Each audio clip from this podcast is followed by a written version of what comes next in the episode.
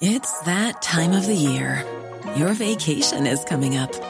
You can already hear the beach waves, feel the warm breeze, relax, and think about work. You really, really want it all to work out while you're away. Monday.com gives you and the team that peace of mind. When all work is on one platform and everyone's in sync, things just flow wherever you are. Tap the banner to go to Monday.com.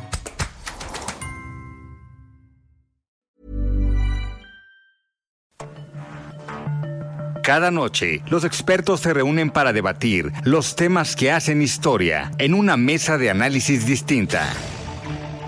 Aquí las entrevistas con los personajes y líderes de opinión, junto al análisis profundo de los temas trascendentes. Alfredo Ceja conduce un programa de Frente en Jalisco por el 100.3 de FM.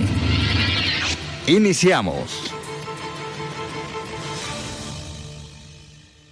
Hola, ¿qué tal? Muy buenas noches. Bienvenidos a una emisión más de De Frente en Jalisco, aquí en Heraldo Radio Jalisco. Hoy, 27 de diciembre, quiero agradecer, como todos los días, en los controles técnicos a Antonio Luna y a Ramón Luna, en la producción y redacción de este espacio a Ricardo Gómez y recordarles nuestro número de WhatsApp para que se comuniquen con nosotros, el 3330 1779 66. El día de hoy vamos a tener aquí en entrevista a Raúl Uranga La Madrid. Él es presidente de la Cámara de Comercio de Guadalajara, habitual colaborador semanal aquí en este espacio, pero ahora vamos a platicar con él sobre cómo le fue a todo el sector comercio en este año aquí en Jalisco. Les recordamos que nos pueden escuchar en nuestra página de internet heraldodemexico.com.mx, ahí buscar el apartado radio y encontrarán la emisora de Heraldo Radio Guadalajara. También nos pueden escuchar a través de iHeartRadio en el 100.3 de FM.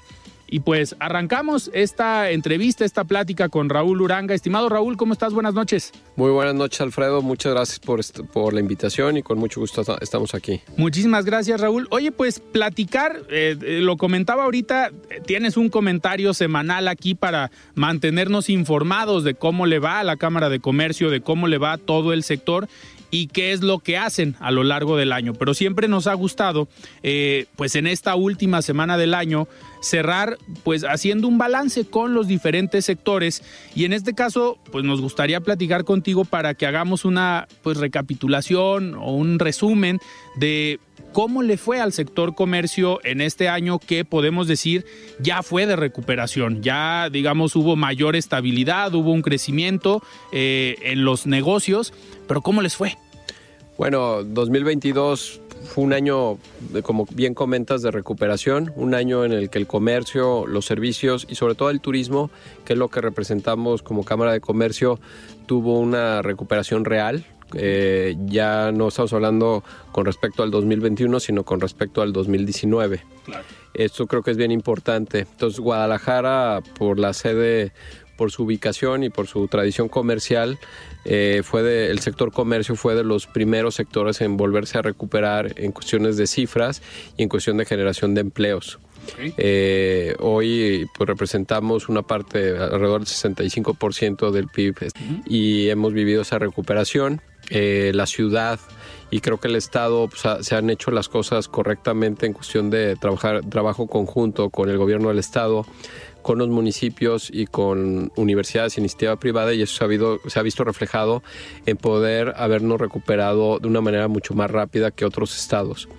Hoy, eh, como saben, pues eh, Jalisco va, a generar récord, eh, récord histórico en generación de empleos y en atracción de inversión extranjera, que creo que es algo bien importante, dadas las circunstancias tanto políticas nacionales como internacionales, pues nos habla de que vamos por un buen camino y nos llena también de orgullo el tema turístico, porque Guadalajara creo que se ha podido reconvertir. Eh, hoy la plaza pues va a cerrar con números muy buenos, este arriba prácticamente casi igual que el 2019, pero con una recuperación en proceso con el tema del turismo de eventos, turismo de negocio que no se ha recuperado al 100%. Eso ha permitido que, eh, que el sector se haya reconvertido Y hoy Guadalajara, pues no solamente es un destino de negocios, sino también es un destino turístico cultural, que eso ha hecho, pues eso ya crecimos en esa parte y creo que es algo que vamos a mantener y va a permitir que esa derrama turística pues, se vea reflejada en otros sectores. Esto, e, este reconversión es sin duda tomar en cuenta el tema cultural o el turismo cultural. Eh, parte en zona metropolitana de Guadalajara principalmente o tienen ya detectado también en el interior del estado algunos municipios o algunas zonas que estén atrayendo ese pues ese sector del turismo. Bueno, el lema del estado es Jalisco es México y creo que eso ha funcionado muy bien. En la pandemia se apostó y creo que fue una apuesta correcta por diferentes organizaciones como la Oficina de Visitantes, la Secretaría de Turismo, la Asociación de Hoteles, la Cámara de Comercio, eh, al turismo carretero. Eh, Guadalajara, el turismo carretero lo definimos en su momento como aquellas ciudades que están a cuatro horas carretera en carretera de, la, de Guadalajara. Y eso sin duda es un mercado que se desarrolló y ya se mantuvo. Eh, es un mercado de cerca de 20 millones de personas eh, el que atacamos. El aeropuerto de Guadalajara también nos ha ayudado mucho con las nuevas rutas. Hoy, eh, pues si quieres volar a Estados Unidos, pues vuelas por Guadalajara, el vuelo Guadalajara-Madrid. Y ha hecho, contestando tu pregunta, pues ha hecho que Guadalajara se convierta en un hub, en un centro, en donde la gente viene a conocer Guadalajara. Creo que hay que presumir el centro. El centro de, histórico de, de la ciudad ha mejorado mucho. Tendrá todavía mucho trabajo que hacerse, pero hoy tenemos un centro muy digno, con muchas atracciones y el pretexto es venir a Guadalajara, pero la gente también va a Tequila. Tequila, la ruta del tequila pues ha explotado en, el buen sentido número de visitantes que visita, que van cada año a Tequila, Chapala y obviamente pues, los pueblos mágicos, ¿no? Y eso pues hace que Guadalajara sea un lugar en donde puedes vivir la ciudad, pero también puedes salir a una hora, dos horas y conocer experiencias como puede ser ir a conocer una fábrica de tequila, ¿no? Entonces eso ha hecho que Guadalajara se pueda posicionar eh, de una manera cultural eh, con un peso muy importante en el país, el tema del mariachi, el tema de la charrería, el tema del tequila y eso pues nos da una ventaja competitiva pues como por ejemplo contra Monterrey, ¿no? Sí. Raúl, ahorita que, comentas el tema del mariachi, este año ya digamos eh, regresó de manera completa el encuentro internacional del mariachi, digo ya más normal, con ya eventos eh, masivos. ¿Cómo les fue en este, en este encuentro? Bueno, este año fue el año número 29, la edición número 29, y como mencionas, volvimos a la normalidad, volvimos a las seis galas en el Teatro de Gollado, este, una gala en el CAE, este, hicimos eh, más de 150 eventos, el 95% gratuitos, y fue un éxito, un éxito en el sentido que llegamos este año a más de 14 millones de personas a través de televisión abierta y redes sociales, más alrededor de 250 mil personas presenciales. Y obviamente el posicionamiento de, tuvimos más de 25 mariachis internacionales que vinieron a visitarnos, tuvimos hasta mariachi de Israel. Eh, volvió esa alegría a la gente de llevar el mariachi, de llevarlo a las plazas públicas, de llevarlo a, centros culturales, de llevarlo al reclusorio, de llevarlo al hospicio Cabañas. y, la verdad es que pues volvió esa magia. El año que viene tenemos dos festejos importantes. Por un lado, la Cámara de Comercio cumple 135 años y por el otro lado el encuentro internacional cumple 30 años de existencia. Este año también es importante, se hizo una, extensión del encuentro y llevamos el mariachi a Roma. Tuvimos una gala en Roma eh, que fue un éxito. Este, la verdad, este, una experiencia para el mariachi eh, que llevamos, este, pues increíble. Tocó con la Orquesta Sinfónica de Roma, más de 100 músicos en escena, un teatro de 2.000 personas abarrotado, se quedó gente afuera. Este, hicimos un flash mod que le llaman, que es este en la Plaza de España en, Roma, en donde el mariachi entró de incógnito, sin que nadie se lo esperara, y la gente se volvió loca con el mariachi. Y esa es una parte muy importante de la promoción cultural y turística de nuestro estado a través del mariachi, que pues, es de Jalisco. Y obviamente para el año que viene, para estos 30, el 30 aniversario, pues estamos planeando un gran encuentro. Este, obviamente, pues ya no solamente ya de vuelta a la normalidad, sino ya en la normalidad y esperamos que pues vaya a ser un gran, un gran este, encuentro internacional. Totalmente. Raúl, un, un esfuerzo que han hecho siempre en conjunto Cámara de Comercio y generalmente el gobierno municipal de Guadalajara va muy enfocado al centro histórico. Tú ahorita lo, lo comentabas. Y el alcalde de Guadalajara, ahora que inicia esta administración, ha, ha, platicado aquí con nosotros esta intención de repoblar el centro. Pero lo que, pues lo que hemos platicado aquí es que para antes de repoblar necesitas tener el comercio establecido, el comercio que atraiga a la gente uno, para ir a visitar el centro y dos, para ir a vivir al centro histórico. En este sentido, ¿cómo ha sido también la recuperación de parte del comercio en el centro histórico después de, yo creo, dos etapas complicadas? Uno, la construcción de la línea 3, que fue un, un, varios años complejos para el comercio, y ahora la pandemia. Eh, ¿Cómo ha sido esta recuperación y esta planeación junto con el gobierno municipal para pues repoblar el centro histórico, pero también recomerciar el centro histórico. Pues mira, te comento este consejo directivo que tengo el honor de encabezar. Una de sus prioridades eh, cuando tomamos protesta fue el centro histórico. Centro histórico, eh, la recuperación, nosotros hemos hecho muchas veces la analogía de nuestro centro con el agave, eh, porque como bien lo dices, vivió casi siete años con obras y luego con una pandemia y hoy tenemos creo que un buen agave, con, pero con un buen agave puede ser un buen o un mal tequila. Okay. Y eso depende mucho del trabajo que hagamos todos los organismos y gobiernos involucrados. Eh, hoy tenemos un centro que tiene la mejor movilidad de la ciudad.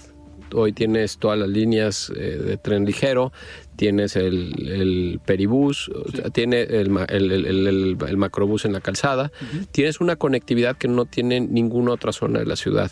Y eso es bien importante cuando hablamos de comercio, pero también cuando hablamos de vivienda. Uh -huh. Por otro lado, eh, eh, desde la administración pasada y en esta nueva administración se ha tomado este eh, interés y preocupación por el centro, pero tenemos una gran ventaja que el gobierno del estado también tiene un interés muy particular de que el centro sea exitoso. Okay. Entonces hoy tenemos las piezas que se necesitan o los jugadores que se necesitan con el mismo objetivo, que sea un centro que vuelva a renacer. Y nosotros como comerciantes, y pues ahí nació nuestra Cámara de Comercio y obviamente representa un tema muy importante el centro, es muy, se oye muy sencillo, pero muy difícil de lograr. Claro. La clave está en los servicios públicos. Si nosotros tenemos un centro en el que la basura, en que la seguridad, en que el alumbrado, etcétera, etcétera, funciona correctamente, eso atrae comercio, eso atrae visitantes, pero la, el factor que nos está haciendo falta es que la gente vuelva a vivir al centro y que tengamos esa oferta eh, de centro. Nosotros en el comercio eh, somos muy claros, no queremos traer o no quisiéramos que llegaran estas grandes tiendas. El, el, centro ya tiene una naturaleza y tiene esa cultura que la gente va al centro y es lo que es el comercio que tenemos que cuidar, que siga estando ahí, que crezca. Uh -huh. Y hoy los comerciantes, te puedo decir, pues en pandemia o a finales de la pandemia, pues tú ibas al centro después de las 6 de la tarde y no había nadie, solo. estaba solo, los comercios cerraban a las 6 hemos logrado, hoy tenemos comercios que cierran a las 10 de la noche y a las 10 de la noche vas y hay gente. Este, hoy con, pues, con eh, programas como Ilusionante, uh -huh. pues hay gente que se va hasta las 11, 12 de la noche. Entonces, este, todos estos motivos que se han generado en el centro para visitarlo han tenido muy buen éxito. Hoy encontrar un local comercial para poner un negocio es complicado en ciertas zonas del centro. Obviamente, eh, Paseo Fray Antonio Alcalde, pues un paseo de 2.8 kilómetros que va a crecer con el tema del agua azul, uh -huh. pero tiene mucho de dónde crecer. El, tema es cómo crecemos ordenadamente. En ese sentido, a través de la Fundación Fray Antonio Alcalde, en la que participamos nosotros como Cámara de Comercio, el Ayuntamiento, el Arzobispado y los amigos, y una asociación civil, los amigos de Fray Antonio Alcalde, hemos creado una, hemos trabajado junto con la, ahora sí, la comunidad, la sociedad, en un, en un gran proyecto, mm, un gran master plan del centro que se llama La Gran Visión. Vuelve a vivir al centro. Eh, presentamos los resultados o el primer borrador o la primera hipótesis de lo que tendría que ser este gran master plan. Lo presentamos hace un par de semanas y es un eje que queremos llevarlo, que sea el eje rector de la política pública, pero también de la política privada hacia el centro, y que esto quede para un plan hacia los próximos 40 años. Claro. Eh, Raúl, ahorita decías que uno de los eh, factores clave para el tema del centro histórico son los servicios públicos y hablabas tú del tema de la seguridad, que sin duda pues es otro factor complejo eh, que nos está tocando vivir a todos los ciudadanos, digo, y no es exclusivo de Jalisco o de un partido político, de un presidente municipal o de un gobernador, es un tema general, pero que al final tiene afectaciones tanto en el turismo, y también en el comercio, porque muchas veces te limitas a lo mejor de ir a ciertas zonas, a ciertas horas, por el temor de que puede pasarte algo.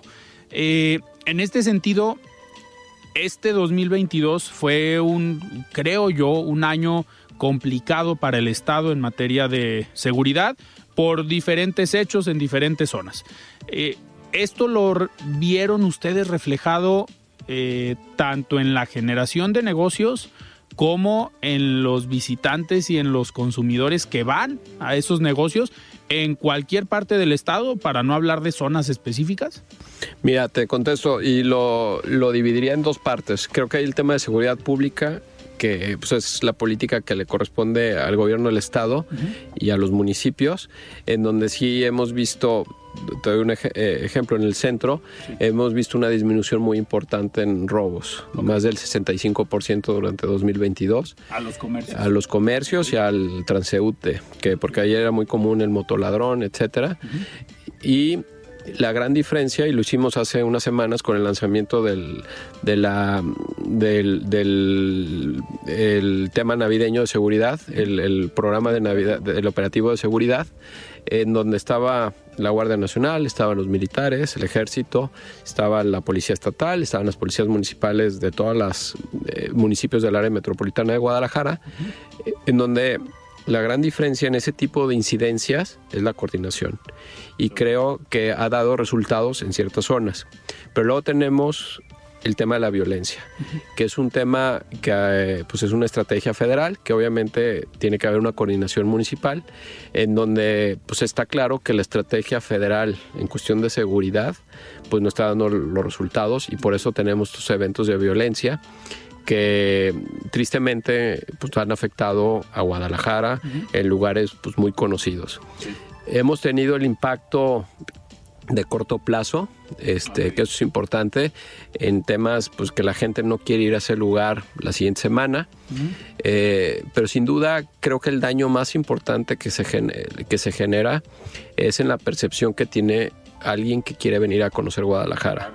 tema turístico, y eso lo pagan el sector turístico, ¿no? Lo pagan los hoteles, en donde inmediatamente después de un evento de este tipo hay, hay cancelaciones. O alguien, pues ni siquiera, a lo mejor ni lo puedes medir, porque alguien que tenía pensado venir, pues simple y sencillamente cambia de destino.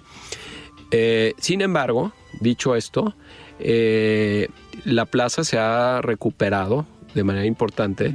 Tenemos una gran cantidad de eventos. En el último trimestre tuvimos el WTA, tuvimos la, misma FIL, etcétera.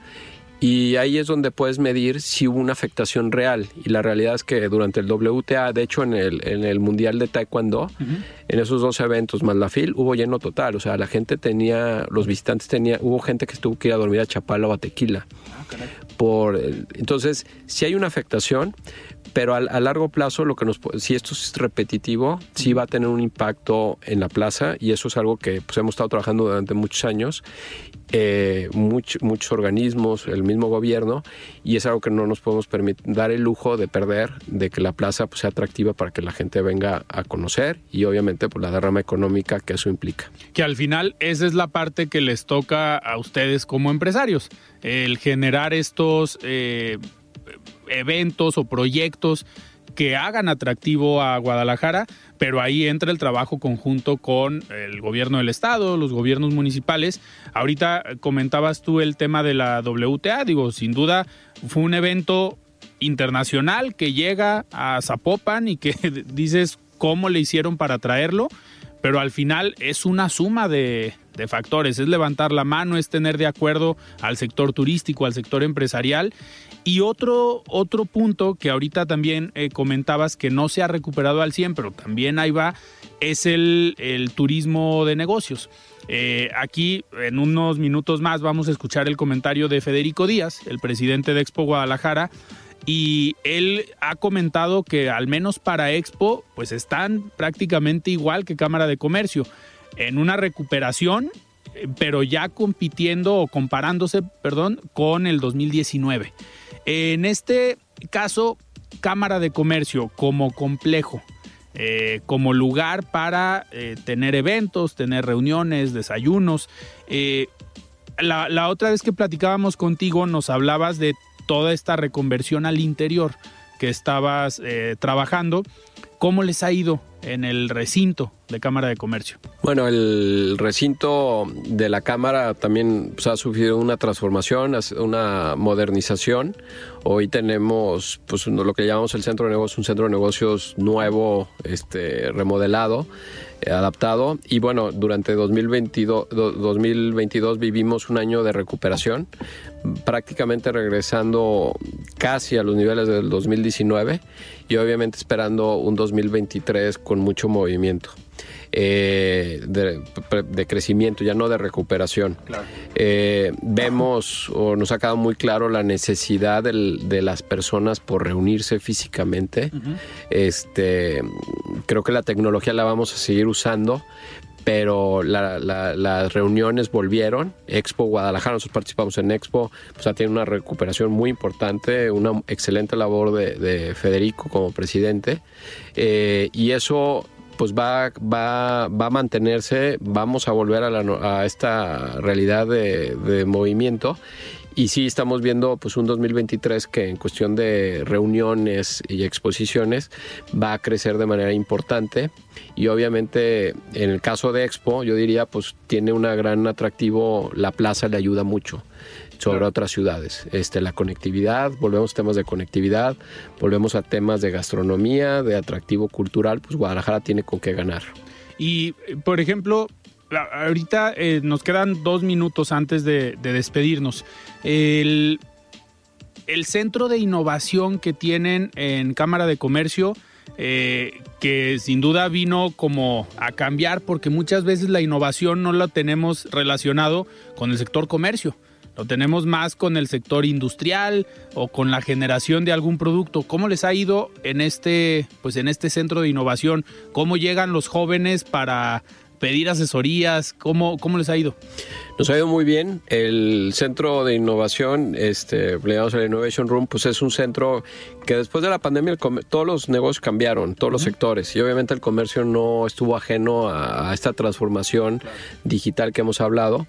Hoy el Centro de Innovación para nosotros es un punto muy importante de reunión de jóvenes, que es un tema bien importante, algo que teníamos que lograr en la Cámara es que los jóvenes se nutrieran en la Cámara, relacionarlos pues, con la gente que ya tiene muchos años e intercambiar ideas. Hoy tenemos ya empresas de tecnología que ahí trabajan este, y esto es bien importante porque se generan estos ambientes de creatividad y de innovación, de intercambio de ideas tenemos a, los emprendedores universitarios, que eh, tenemos más de 150 jóvenes que están en las universidades, pero que ya son miembros de la Cámara de Comercio y representan a todas las universidades de la ciudad.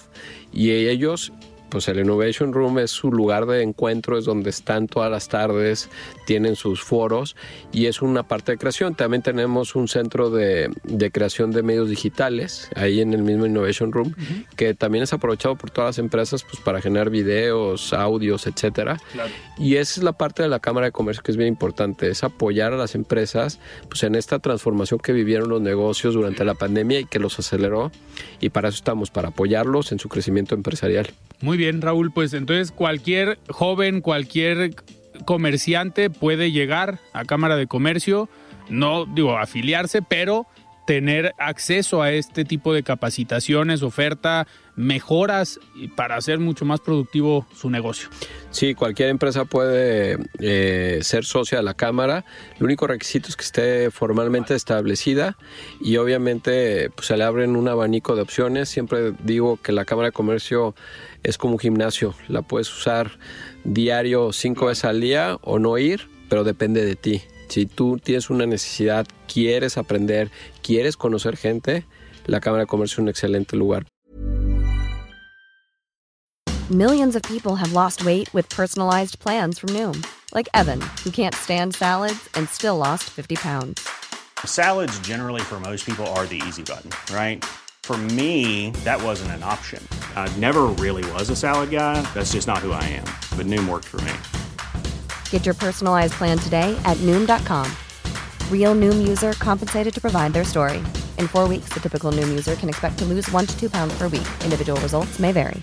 You should celebrate yourself every day, but some days you should celebrate with jewelry. Whether you want to commemorate an unforgettable moment or just bring some added sparkle to your collection, Blue Nile can offer you expert guidance and a wide assortment of jewelry of the highest quality at the best price. Go to Bluenile.com today and experience the ease and convenience of shopping Blue Nile, the original online jeweler since 1999. That's Bluenile.com. Bluenile.com. Para, para hacerlo. Perfecto, Raúl. Pues yo te agradezco que hayas estado el día de hoy aquí en De Frente en Jalisco y pues éxito para lo que viene en el 2023. Muchísimas gracias. Igualmente a ti y a todo tu auditorio, eh, lo mejor para el próximo año, que seguro si trabajamos juntos y va a ser muy buen año. Perfecto, pues platicamos con Raúl Uranga La Madrid, presidente de la Cámara de Comercio de Guadalajara. Vamos a un corte y regresamos. Siga con Alfredo Ceja y su análisis de frente en Jalisco por el Heraldo Radio 100.3. Mesa de análisis de frente en Jalisco con Alfredo Ceja. Continuamos.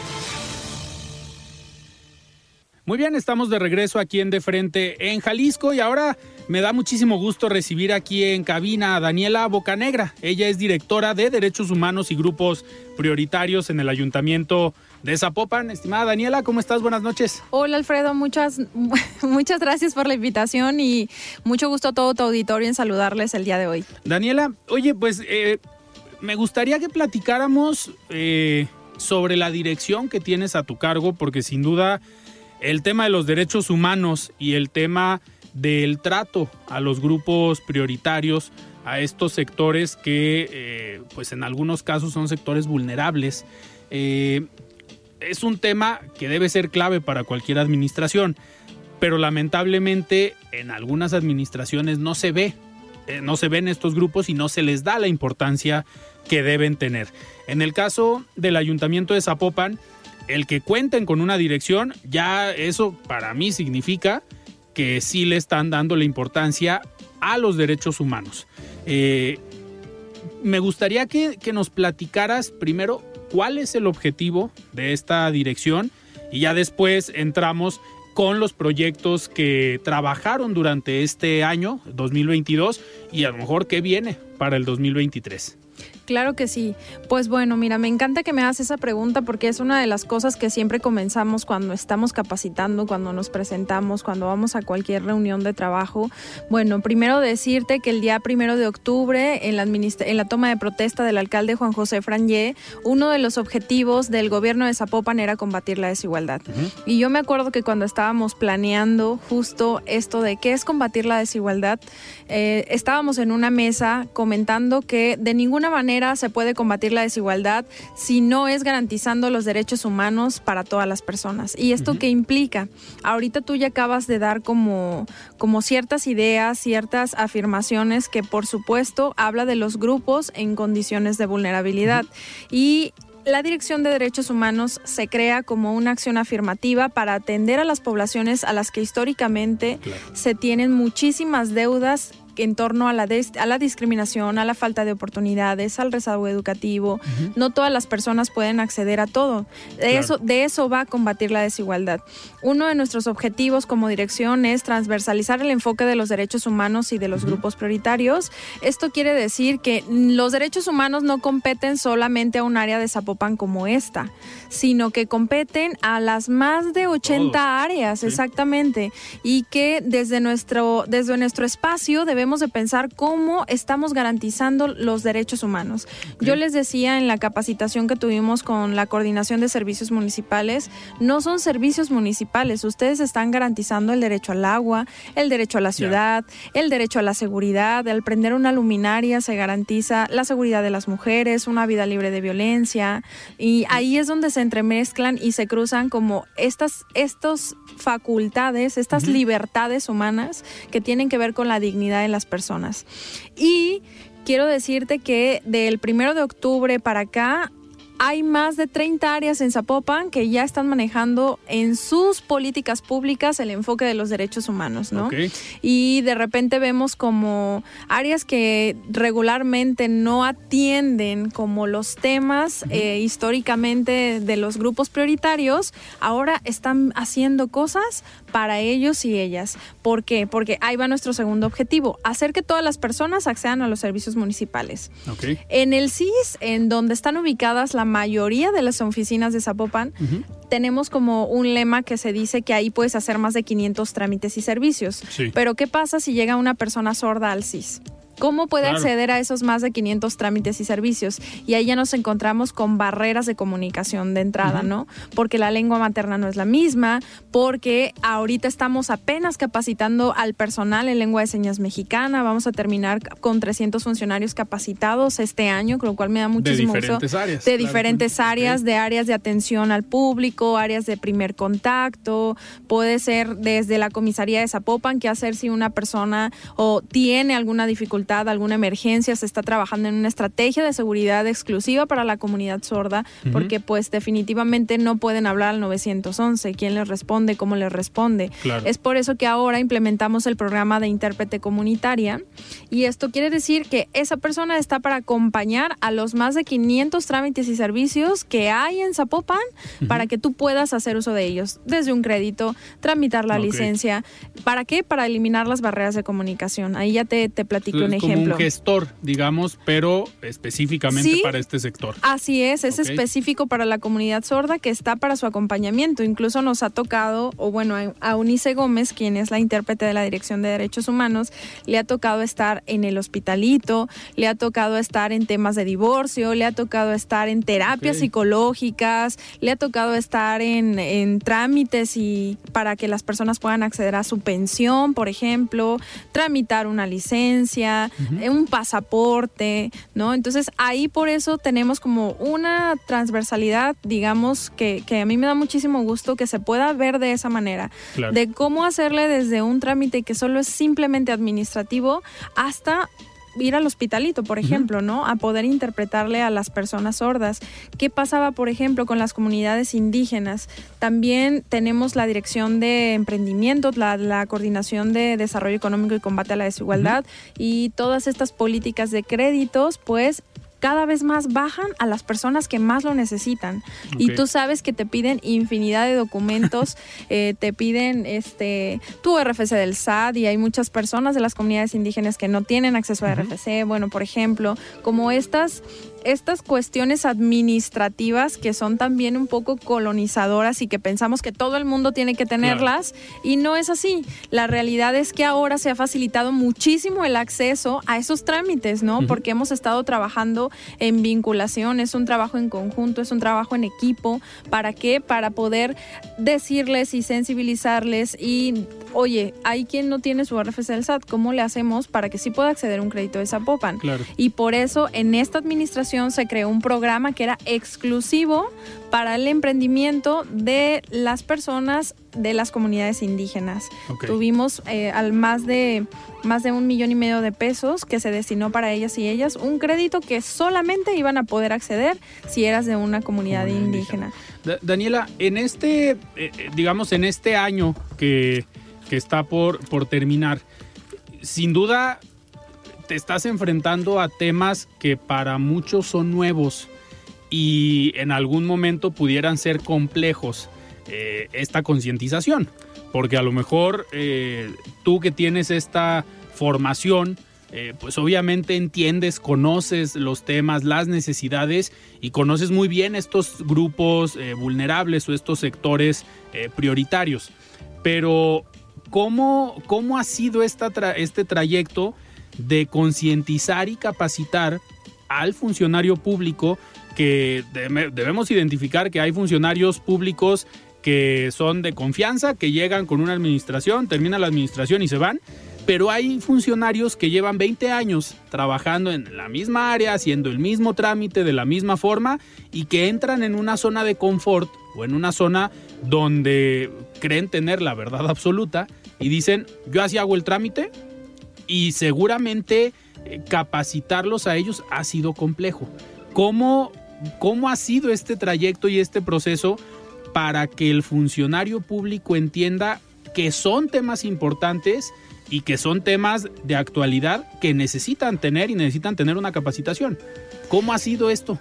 Mira, Alfredo, existe una palabra o dos palabras que creo que cambian todo el contexto del proceso de la sensibilización, que es la voluntad política. ¿Sí? Y hace aproximadamente un mes capacitamos al equipo del presidente.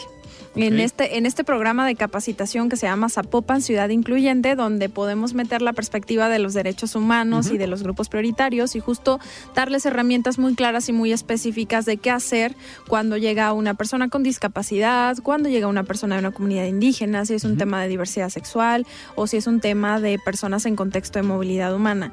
Y yo le decía al presidente como, presidente, esto es histórico porque tú prestaste a tu equipo para capacitarse en estos temas. Y la instrucción siempre ha venido tanto del presidente como de la jefatura de gabinete. Entonces, eso no sabes cómo ha facilitado los procesos de capacitación, Ok. que la verdad sí me siento como muy honrada de poder pertenecer a un equipo como este Sí, el respaldo. el Claro. respaldo que hay este es, es impresionante, o sea, de verdad, de mi coordinadora María Gómez Rueda, que siempre nos está apoyando, que nos que, que están los temas empujándose en las agendas. Y Que estuvo con nosotros la semana pasada, por cierto.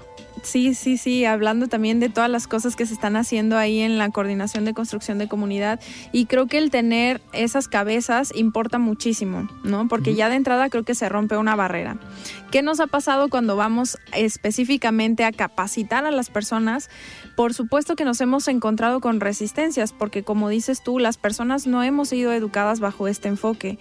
Son temas en los que México va muy atrasado, por Sí. supuesto, pero que ya es indispensable que todas las instituciones y que todos los aparatos del Estado se tienen que subir, los medios de comunicación, Ujú. eh, las mismas religiones, tienen que entender qué es lo que está exigiendo la población, porque lo que está pasando al tener esta información es que las personas van a exigir sus derechos humanos. Sí, claro. Y si no estamos preparados y preparadas los gobiernos para hacerlo, entonces creo que vamos a estar en un problema. Y otra cosa que me gusta poner en la mesa siempre que hablamos de esto es que hablamos de dignidad, ¿no? Así es. Y la dignidad es darle el valor a las personas que merecen por el simple hecho de ser personas. Entonces, ¿qué pasa también con los temas? Que no es un asunto administrativo, Alfredo.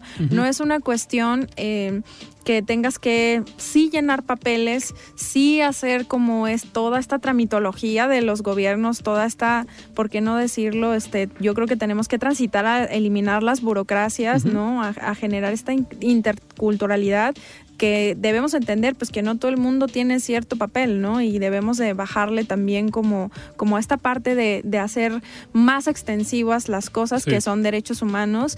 Y yo les digo también, es algo que nos toca a todas las personas. O sea, no es algo que lo puedas trabajar desde tu escritorio, no es un Excel, no es este que te vas a capacitar como ah, ahora sí voy a saber cómo, cómo sumar, restar en Excel, dividir, cómo hacer cuadros, gráficas. No, no se, no se trata de eso. Entonces, algo que también hace mucho sentido es que cuando empezamos a hablar de los temas, nos tocan personalmente. ¿Por qué? Porque conocemos a alguien, porque alguna mujer ha vivido violencia, porque alguien ha sido eh, ha visto alguna situación de discriminación o alguien mismo, empleado o empleada del ayuntamiento, ha sido discriminado ¿no? por otras personas en otros espacios, dentro de nuestra misma convivencia y, han generado, hasta, ¿por qué no decirlo? no Nos sacan cosas como de, oye, fíjate que en la cena de mi familia me pasó esto. Y entonces como, wow, ahí se abre la posibilidad de decir que las personas empiezan a identificar porque es importante la perspectiva de derechos humanos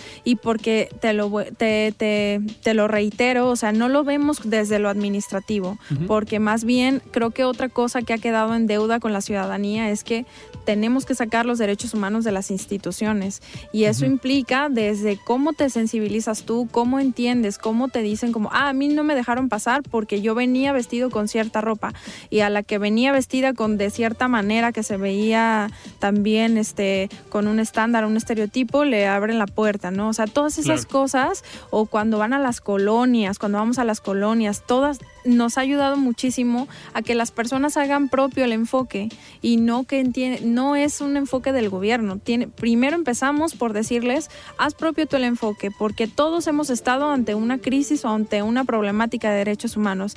Y dos, pues te toca porque eres servidor o servidora pública. Y en ese sentido, también tenemos responsabilidades, porque es el Estado al que le toca garantizar los derechos humanos, ¿no? Entonces, una, es el tema personal porque hemos vivido situaciones generamos empatía y lo segundo es que nos toca porque también hay leyes que nos están vigilando. Y las tienen que cumplir. Y las tenemos que cumplir, así es. Daniela, en este, digo, esta parte de capacitación y concientización al interior, eh, pues, obviamente es por donde se tiene que empezar. Pero, eh, ¿cómo ha sido entonces el trabajo hacia afuera? Porque no es nada más el, el CIS o este edificio donde están la mayor parte de los servicios. Eh, entiendo que también tienen proyectos donde van a las colonias, donde participan y llevan este conocimiento o esta concientización a la población. ¿Qué, ¿Qué, proyectos o qué eh, capacitaciones o programas tienen que durante este año hayan implementado ya en las colonias del municipio? Mira, también esa pregunta es muy bonita porque justo en la Dirección de Cultura, por ejemplo, han transversalizado muy bien el enfoque de los derechos humanos. ¿Por qué? Porque, para empezar, eh, un ejemplo, el tema de personas con discapacidad. Nos dimos cuenta que necesitábamos que las personas con discapacidad también vivieran la cultura, pero que no solo la expectaran, sino que también fueran sujetos de la cultura, de qué, qué es hacer cultura desde la visión de la discapacidad. Y eso me gusta muchísimo porque justamente se han generado compañías incluyentes, ¿no? Y eso es lo que platicaba con las personas de cultura el otro día. Hasta el hecho de buscar quién te puede eh, presentar una obra con una perspectiva incluyente es difícil porque nos hace falta mucho enfoque todavía. Entonces, ahí, ¿qué hicieron? Se llaman excursiones culturales y lo que hacen es que van por las personas a las colonias más vulnerables que tiene Zapopan y las llevan a la Consti, por ejemplo, y les presentan una obra que además no solo es cualquier obra, sino es una obra incluyente, donde maneja lenguaje de señas, donde hablan sobre el autismo, donde hablan sobre la parálisis cerebral, donde hablan sobre los diferentes tipos de discapacidad. Entonces, si te fijas, es como una estrategia muy integral, ¿no?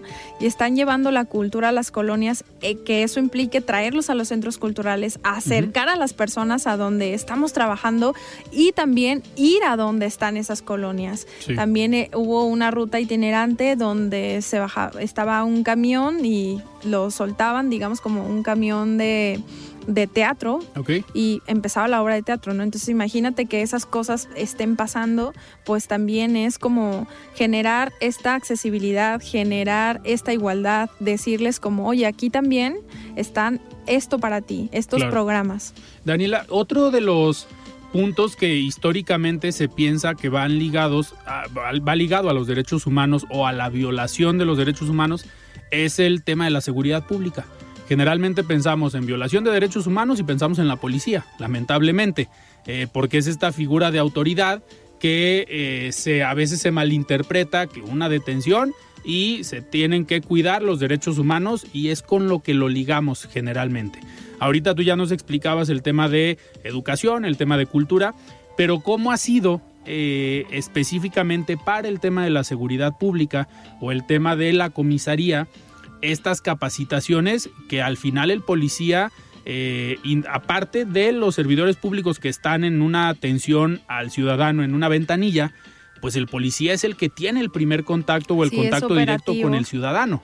Eh, ¿Cómo han sido las capacitaciones en derechos humanos para la comisaría o para los policías? Mira, también estamos trabajando, nosotros tenemos la meta de poder capacitar a los 10.000 empleados que somos en Zapopan.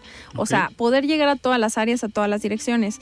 De esos 10.000 empleados, aproximadamente 3.000 un poquito más o menos, son elementos de la Policía Municipal de Zapopan. ¿Qué estamos haciendo? También estamos yendo a capacitar, o sea, de, de manera específica como a las áreas de atención a víctimas, ¿no? Que tienen que ver sobre todo eh, en el tema de sí la unidad Mujer Segura, sí la unidad de búsqueda de personas desaparecidas, ¿no?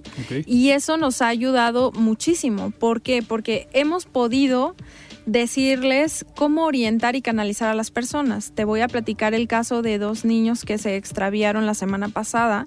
Esos niños eran migrantes y no hablaban español, ¿no? Entonces, imagínate cómo, cómo se va complejizando todo.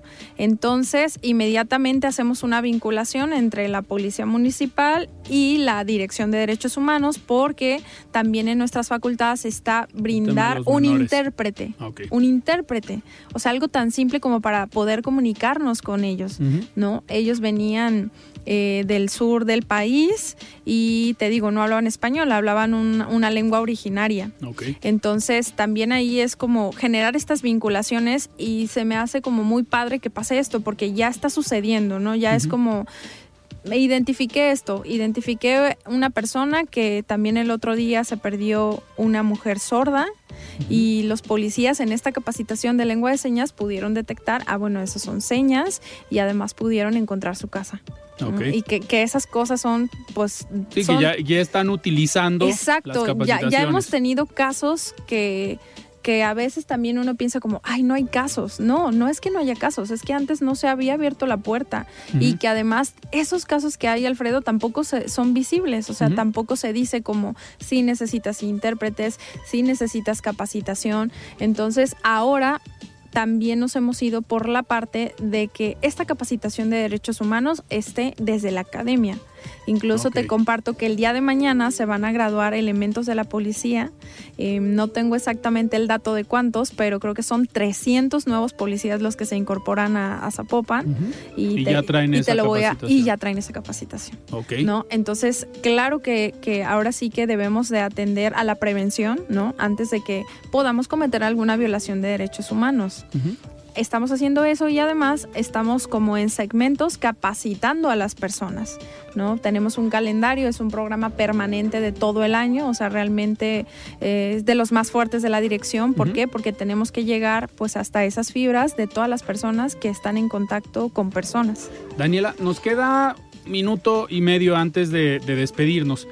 Pero, ¿qué viene o cuál sería el proyecto eh, principal para la dirección? Para el 2023, que ya empezamos la próxima semana?